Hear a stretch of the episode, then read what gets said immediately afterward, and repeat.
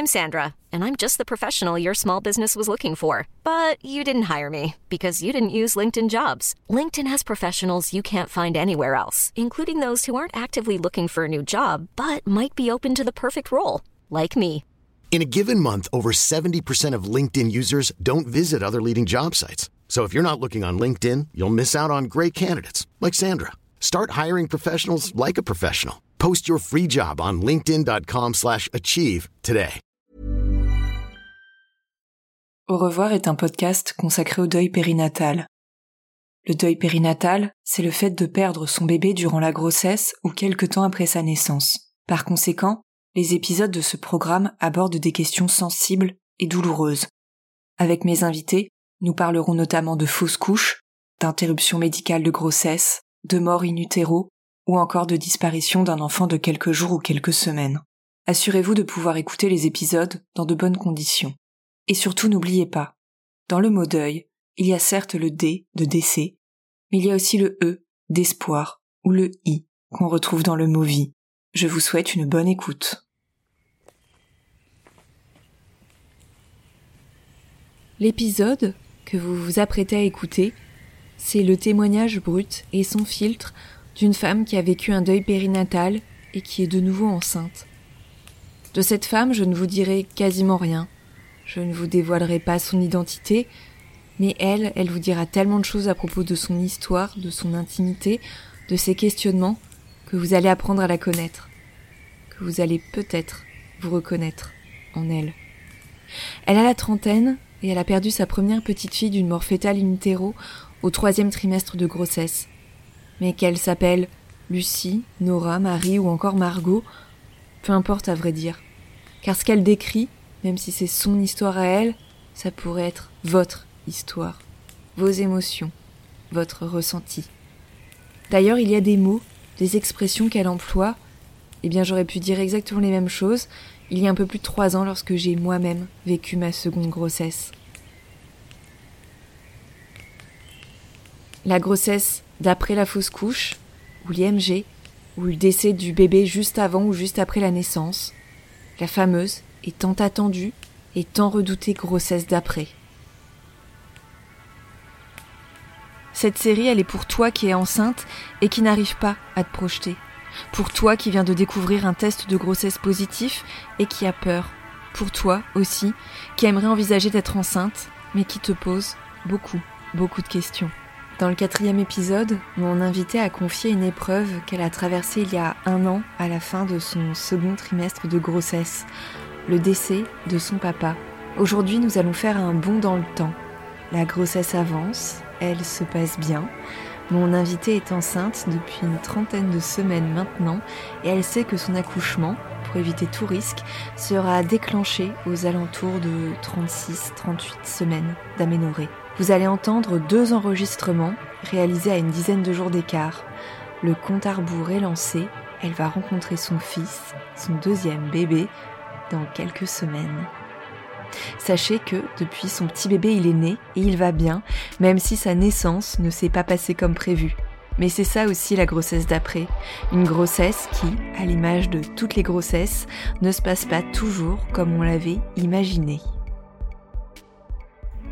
Suite du journal de la grossesse d'après, si on peut l'appeler comme ça. On avance. On est à 33 plus 4 c'est prévu qu'on déclenche à 36, grand max 38, mais je sens qu'en fait, euh, personne n'est très chaud pour aller au-delà de 36.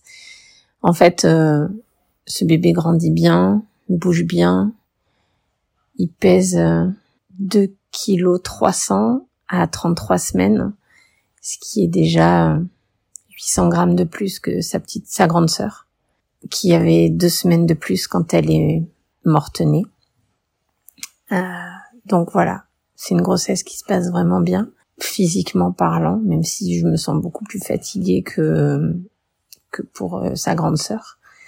Elle prenait pas beaucoup de place en fait et euh, et je me rends compte maintenant de la différence de ce qu'il y avait. Il y avait la tension qui posait problème, il y avait c'était ça qui qui faisait que ben elle n'a pas pu grandir correctement et qu'elle n'a pas pu vivre. Là, tout est réglé et j'ai pas de culpabilité parce qu'on a on a fait tout ce qu'il fallait pour elle pour euh, que la grossesse se passe bien et malheureusement ben j'ai été malchanceuse et elle a été malchanceuse. J'aurais pu mourir. Et au final, il euh, n'y a pas de bon ou de mauvais choix dans l'histoire de tout ce qui a été fait, c'est que ça pourra jamais être changé, donc euh, je sais pas ce que je pourrais faire de plus pour euh, améliorer le passé, mais le passé est par définition figé on ne peut pas le changer, donc ça sert à rien d'aller chercher des coupables là où il y en a pas. Et en fait, il y en a vraiment pas, même pas moi, même pas les médecins, mes confrères. On a tous couru après quelque chose d'un peu bâtard qui nous a coupé l'herbe sous le pied, qui a ouvert un gouffre où je me suis effondrée. Et là, euh, j'en suis sortie. On a fait des choses dures, enfin, j'ai fait des choses dures. J'ai fait le tri des vêtements qu'on avait prévus pour elle. La première chose sur laquelle je suis tombée, c'est ces petits chaussons roses. Ça m'a mis dedans tout de suite. J'ai pleuré. J'ai pleuré parce que tous les vêtements qui étaient prévus pour elle, ben, elle les mettra jamais, ils s'useront jamais, je les laverai jamais. Et pourtant, je suis incapable de les, de les jeter. Donc on, quand j'en ai parlé à, à, mon compagnon, il m'a dit, ben, on les garde, on les met de côté et quand, quand aussi on a une petite fille, on, on les gardera pour elle. Ça m'a fait plaisir parce que je me suis dit que ça pourrait être quelque chose de, de magnifique de les voir quand même porter, même si c'est pas pour, euh, pour celles qui auraient dû les porter. Donc voilà. Et là, les choses difficiles un peu s'enchaînent. À savoir, euh, la chambre, le lit a été monté. Ça a été très dur. Parce qu'on a envie que ce lit y serve et on a peur qu'il ne serve pas. Même s'il n'y a aucune raison, mais on a peur qu'il ne serve pas. Euh, autre chose difficile, bah, le terme déclenché, c'est pour dans deux ou trois semaines. Donc il faut préparer une valise de maternité. Euh, comment dire que je suis à la quinzième ou seizième tentative de valider un panier euh, sur euh, la redoute et autres pour m'acheter des pyjamas, des, des bodys, des enfin du matériel d'allaitement, de tout ce qu'il faut pour accueillir un bébé. Ben, je suis incapable de valider les paniers que je remplis sur les sites. Il va falloir.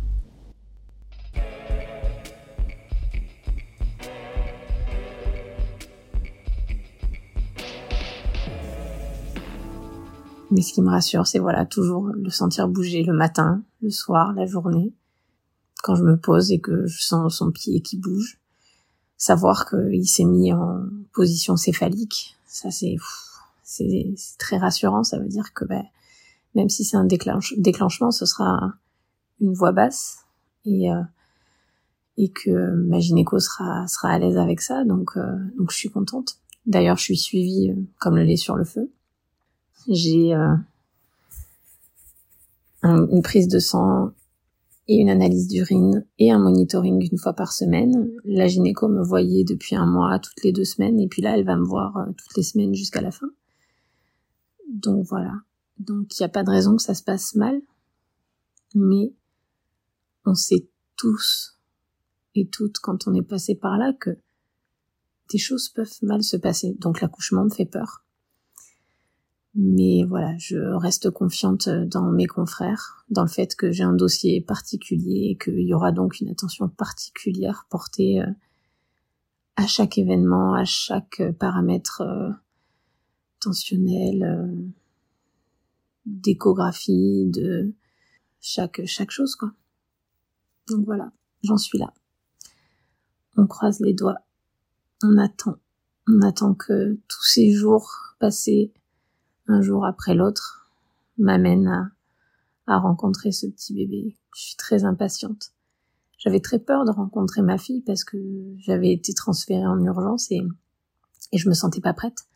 Je me sentais pas prête parce qu'elle était prématurée, petite, avec un retard de croissance et, et j'avais très peur. Et j'avais peur pour moi parce qu'il y avait une prééclampsie, donc j'avais j'avais peur de mourir. Et puis j'avais peur que l'accouchement se passe pas bien.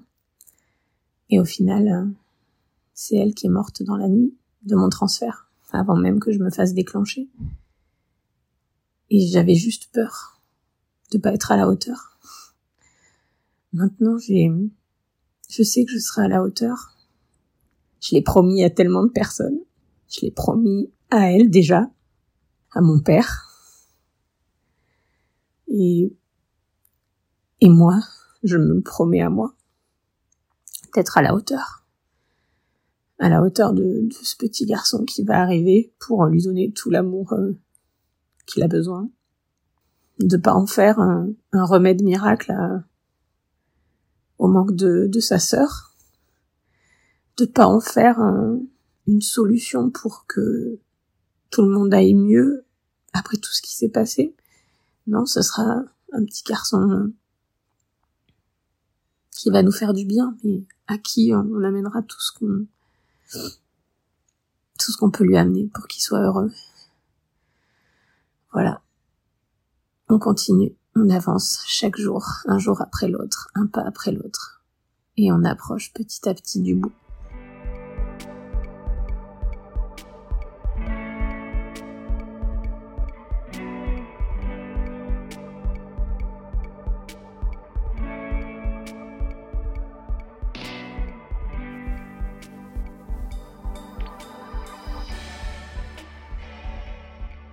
Ça y est, j'ai passé euh, l'étape euh, difficile des, du cap des 35 semaines d'aménorrhée plus un jour. Ça me faisait très peur parce que c'est, c'est techniquement en fait la date à laquelle j'ai été transférée pour un déclenchement qu'on a reporté et que parce que tout allait bien en fait, on a dit qu'on n'allait pas me déclencher le soir des 35 semaines d'aménorrhée. Et donc j'ai été transférée à l'hôpital et le lendemain matin à 35 plus 1 euh, en me réveillant euh, après avoir passé une mauvaise nuit parce que j'avais peur pour moi et pour euh, pour ma fille. On a juste pu constater la mort fétale, donc c'est vrai que le 35 plus 1 c'était un, un, enfin une date dans cette grossesse espoir très très difficile. Les jours précédents ça a été beaucoup d'angoisse, beaucoup de stress. Euh, cette impression qu'il bougeait moins, que le bébé bougeait moins, que le bébé, euh, il y avait un truc qui allait ne pas bien aller, j'allais pas réussir.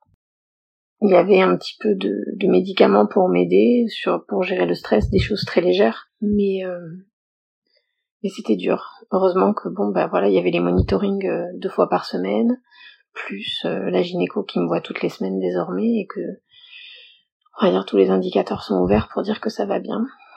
Euh, et, c'est vrai qu'en me réveillant samedi matin à 35 plus 1, ben, j'étais euh, contente de voir qu'il était 7h30 et que mon bébé bougeait dans mon ventre de manière très très très très active. C'était c'était c'était très très agréable parce que parce que parce que je me disais bon bah ça y est, on a réussi, on a passé le cap. Alors oui, encore une fois, je suis pas 100% euh, positive, hein, c'est impossible, c'est impossible psychologiquement. Je suis toujours un petit peu en apnée, je suis toujours dans l'attente de, de, de rencontrer ce bébé, de le serrer dans mes bras, qu'il soit vivant et que moi j'aille bien. Mais euh, j'ai passé ce cap et c'est vrai que je me sens un peu plus légère. Euh, je le sens tous les jours bouger. Euh, tous les jours, j'ai l'impression que j'ai un peu plus de mal à rester assise, à, parce que c'est compliqué à cause de la taille du ventre, euh, à cause des reflux, à cause de tout ça. Donc je me dis que c'est des signes que tout va bien. Donc c'est peut-être des petits désagréments, mais j'en suis hyper heureuse de les avoir parce que c'est tout va bien. Alors il est en position céphalique euh, pour l'instant, mais il faisait un peu le yo-yo entre du transverse ou du céphalique, donc euh, on verra. Dans tous les cas, euh, j'ai vu l'anesthésiste pour le déclenchement, et donc on, on est parti sur à peu près du 37 semaines d'aménorrhée, donc encore à peu près une dizaine de jours. Euh, peut-être voix basse s'il reste comme ça en position encéphalique. Peut-être césarienne s'il décide de rester en siège ou en transverse. Mais bon, pour l'instant, il a l'air de rester encéphalique, donc euh, voilà, ça, ça me fait un peu peur. Cet accouchement, mais autant je me sentais pas prête du tout à devenir maman quand, quand on m'a transféré pour mon déclenchement pour ma fille. Il y a moins d'un an. C'était il y a, il y a dix mois en fait. Déjà dix mois. Et à peine dix mois. Et autant j'avais voilà, j'avais peur euh, de devenir maman, je me sentais pas prête. Autant là, je me sens prête à, à voir ce petit bébé. J'ai une impatience incroyable, même si l'accouchement me fait peur. Mais ça va aller. Ça va aller. J'ai fait beaucoup de choses euh, pour avancer. On a acheté euh, la valise de maternité, on va laver les vêtements bientôt pour la préparer. On va euh, on a monté la chambre, ça y est. on a les produits de toilette, des couches. C'est surréaliste. Là, je suis en train de préparer le mobile parce que c'est quelque chose que je veux faire depuis plus d'un an, c'est-à-dire c'est un mobile avec euh, des codes, euh, on va dire des codes euh, animaux, des choses qui nous sont propres à mon, compagnon et moi. Et, voilà, il faut que je les fasse. Donc j'ai tout un lot de feutrines, de d'anneaux en bois, en bambou, de perles, de fils, de, choses. Et, je suis contente de me lancer là-dedans. J'essaie de faire taire la petite voix qui dit attention, n'espère pas trop. Mais là, j'ai vraiment envie d'espérer, donc euh, voilà. On en est à, on est à 35 plus, non, on est à 36 plus. Euh, non, je sais même plus à combien on est en fait. Ça y est, j'ai perdu le fil. Maintenant que j'ai passé 35 plus 1, j'ai perdu le fil. On continue de croiser les doigts.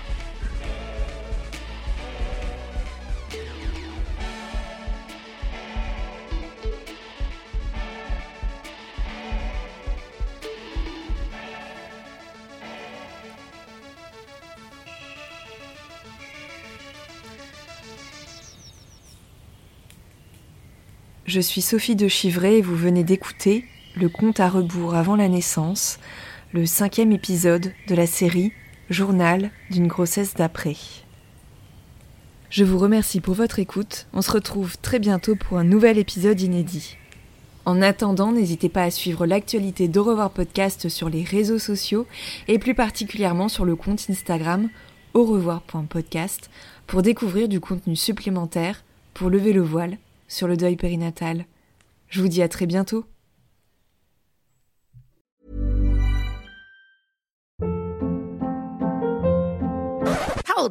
What was that? Boring. No flavor. That was as bad as those leftovers you ate all week. Kiki Palmer here, and it's time to say hello to something fresh and guilt-free. Hello Fresh. Jazz up dinner with pecan-crusted chicken or garlic butter shrimp scampi. Now that's music to my mouth. Hello Fresh. Let's get this dinner party started. Discover all the delicious possibilities at HelloFresh.com.